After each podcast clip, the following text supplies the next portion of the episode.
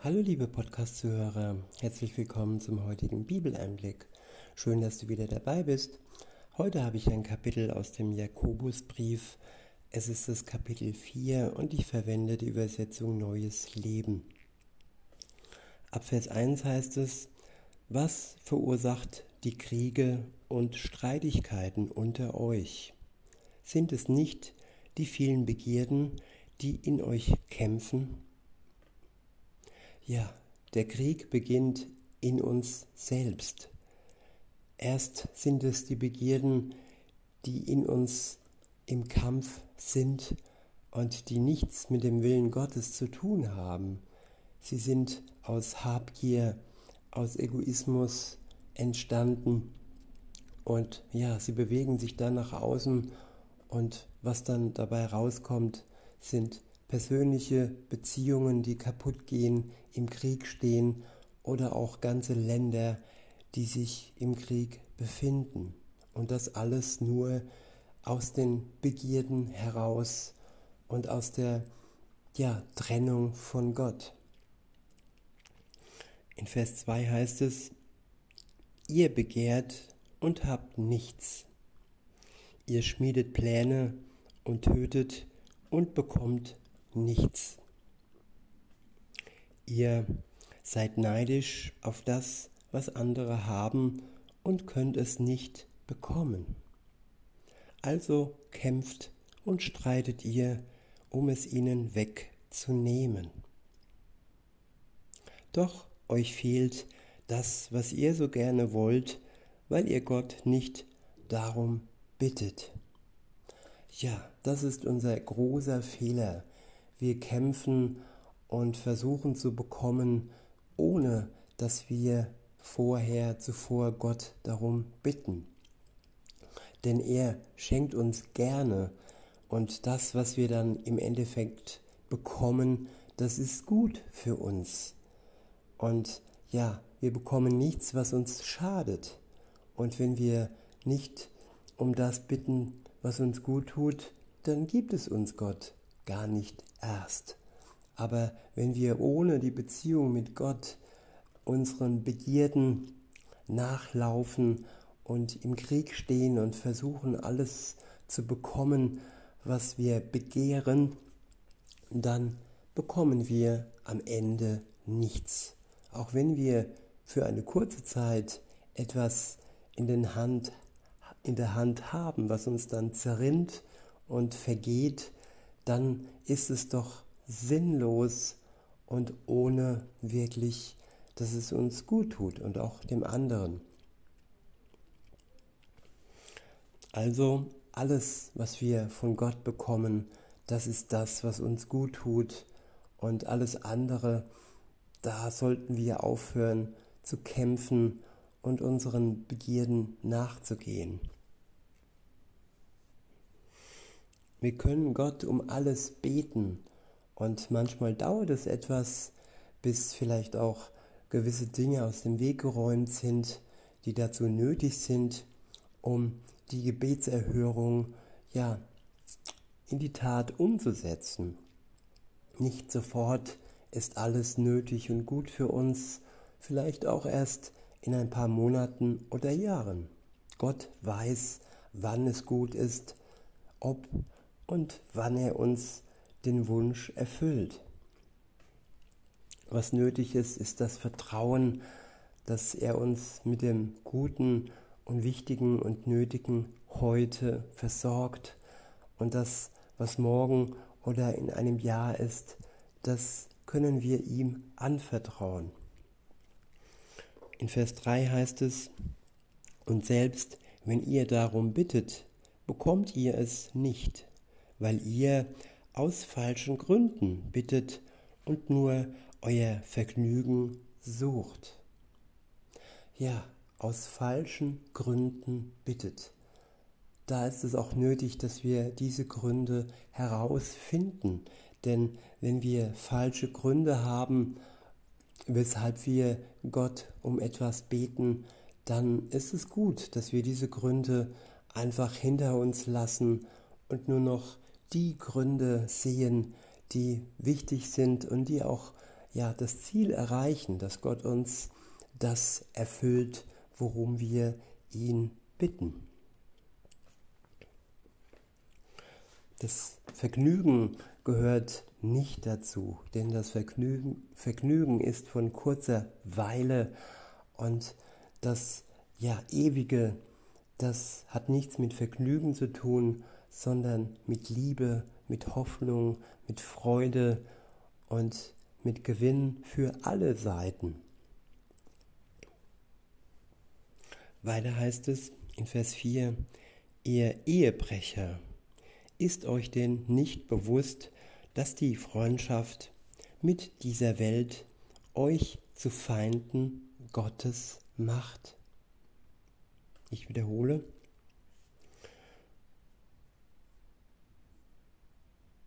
ihr Ehebrecher, ist es euch nicht bewusst, dass die Freundschaft mit der Welt euch zu Feinden Gottes macht? Ja, manchmal ist es wichtig, sich klar zu werden, mit wem man befreundet ist. Wenn man mit der Welt befreundet ist und auch mit Menschen befreundet ist, die mit der Welt verbandelt sind und die nichts von Gott wissen wollen, die einfach nur ihren Egoismus leben und das auf Kosten der Gesundheit anderer, ja, dann lassen wir uns hineinziehen in den Strudel, in den Abgrund. Und nur wer mit Gott befreundet ist und mit den Menschen, die ebenfalls mit ihm befreundet sind, also sozusagen einen gemeinsamen Freundeskreis haben, dann dient es zum Guten. Weiter heißt es, ich sage es noch einmal, wer ein Freund der Welt sein will, wird zum Feind von Gott. Meint ihr, die Schrift sagt umsonst, dass der Heilige Geist, den Gott uns gegeben hat, eifersüchtig auf unsere Treue bedacht ist? Ja, Treue ist so wichtig. Treue zu den Menschen, zu seinen Freunden, zu seinem Ehepartner und letztendlich am wichtigsten die Treue zu Gott. Dieses moderne Untreue, das ist einfach nur schädlich und am Ende tödlich. Weiter heißt es, weil Gott gnädig ist, gibt er uns immer mehr Kraft, solchen Begierden zu widerstehen. Ich wiederhole, weil Gott gnädig ist, gibt er uns immer mehr Kraft, solchen Begierden zu widerstehen. Ja, die Beziehung zu Gott, sie gibt uns Kraft und sie gibt uns Kraft zu widerstehen allem, das dieser Beziehung zu Gott schadet und im Weg steht.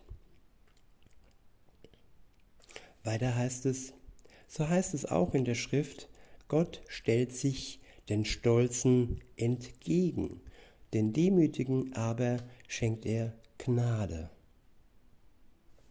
Deshalb ordnet euren Willen Gott unter, widersteht dem Teufel, und er wird euch verlassen.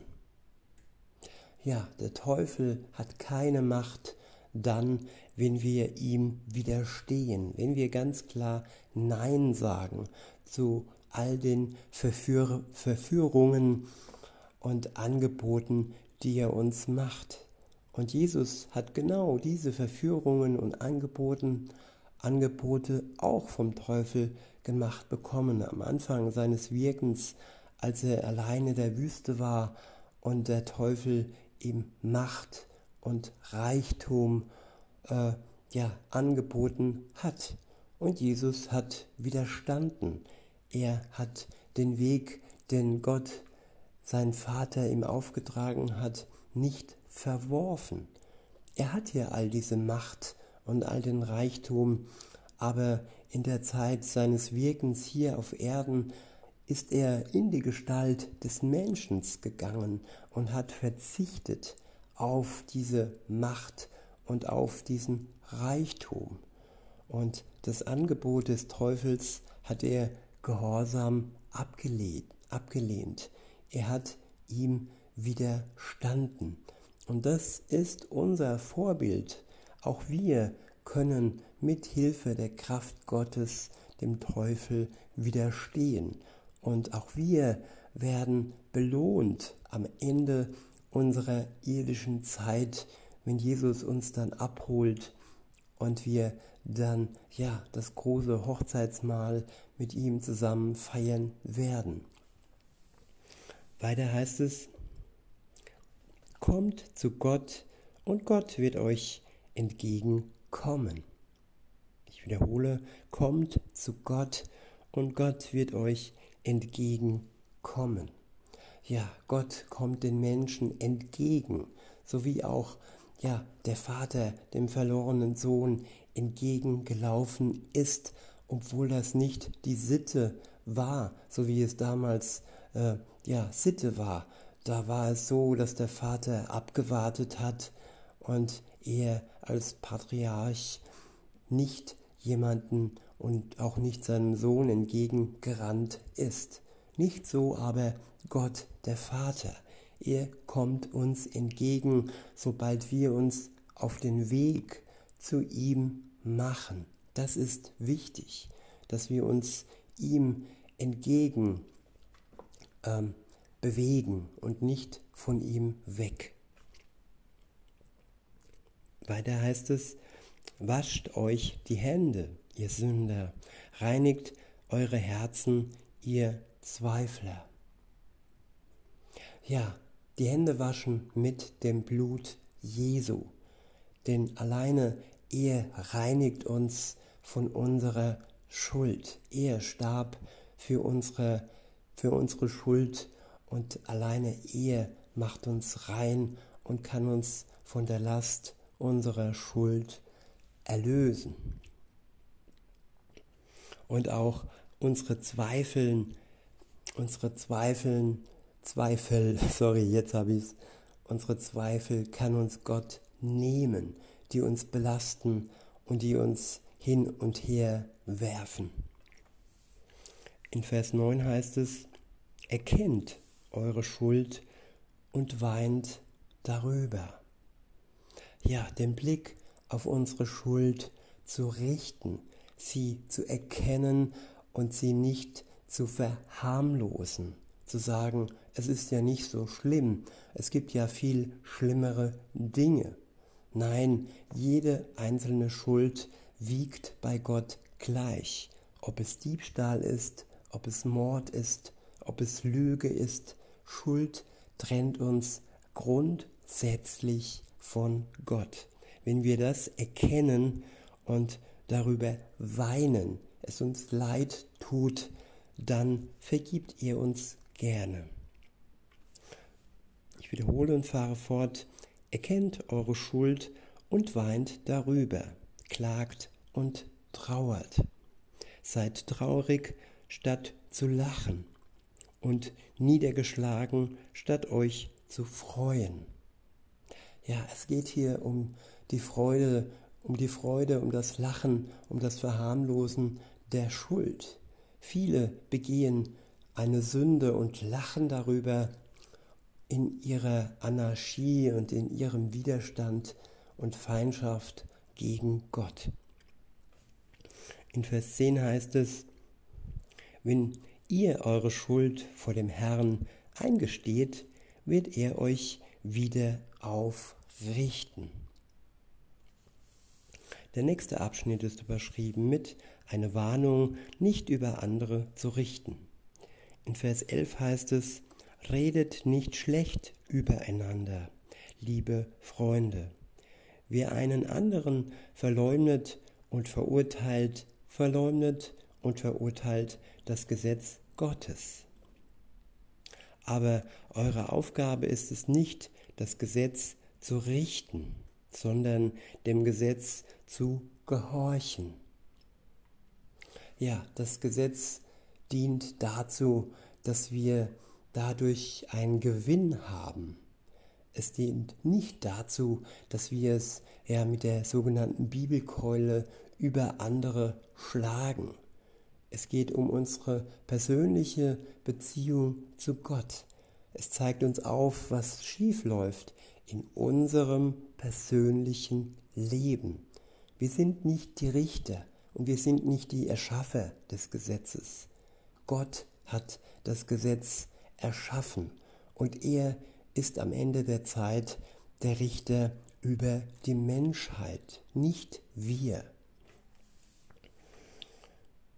Weiter heißt es in Vers 12, nur Gott, der das Gesetz gegeben hat, kann gerecht richten. Nur er hat die Macht zu retten oder zu vernichten. Welches Recht hast du, also deinen Nächsten zu verurteilen? Der nächste Abschnitt ist überschrieben mit Warnung vor übergroßer Selbstherrlichkeit.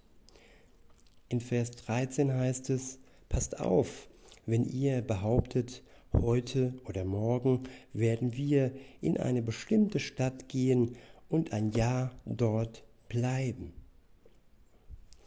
Wir werden dort Geschäfte machen und Gewinne erzielen. Woher wollt ihr wissen, was morgen sein wird? Euer Leben gleicht doch dem Nebel am Morgen.